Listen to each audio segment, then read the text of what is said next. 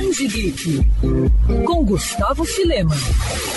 Se tem algo que sempre me cativou na DC é a ideia de ter múltiplos cenários dentro de um multiverso de possibilidades. Até por conta disso, a editora usou e abusou de terras paralelas para apresentar diferentes versões dos seus personagens mais conhecidos. Porém, foi a concorrente, a Marvel, que soube usar do artifício o que aconteceria a ser de um jeito único na série What If. Porém, recentemente a DC aproveitou a deixa da criação do multiverso das trevas para revisitar momentos marcantes da sua cronologia para brincar de o que aconteceria a ser e com uma pitada de escuridão. Foi assim que surgiu a série de antologia Contos do Multiverso das Trevas, que a cada história apresenta uma importante saga sendo revisitada dentro desse lado maligno da cosmologia decenalta. E os Contos do Multiverso das Trevas retratam histórias clássicas, como a Queda do Morcego e também Crise Infinita. Tudo isso no multiverso de possibilidades malignas. A antologia foi publicada recentemente no Brasil pela Panini. Quer ouvir essa coluna novamente?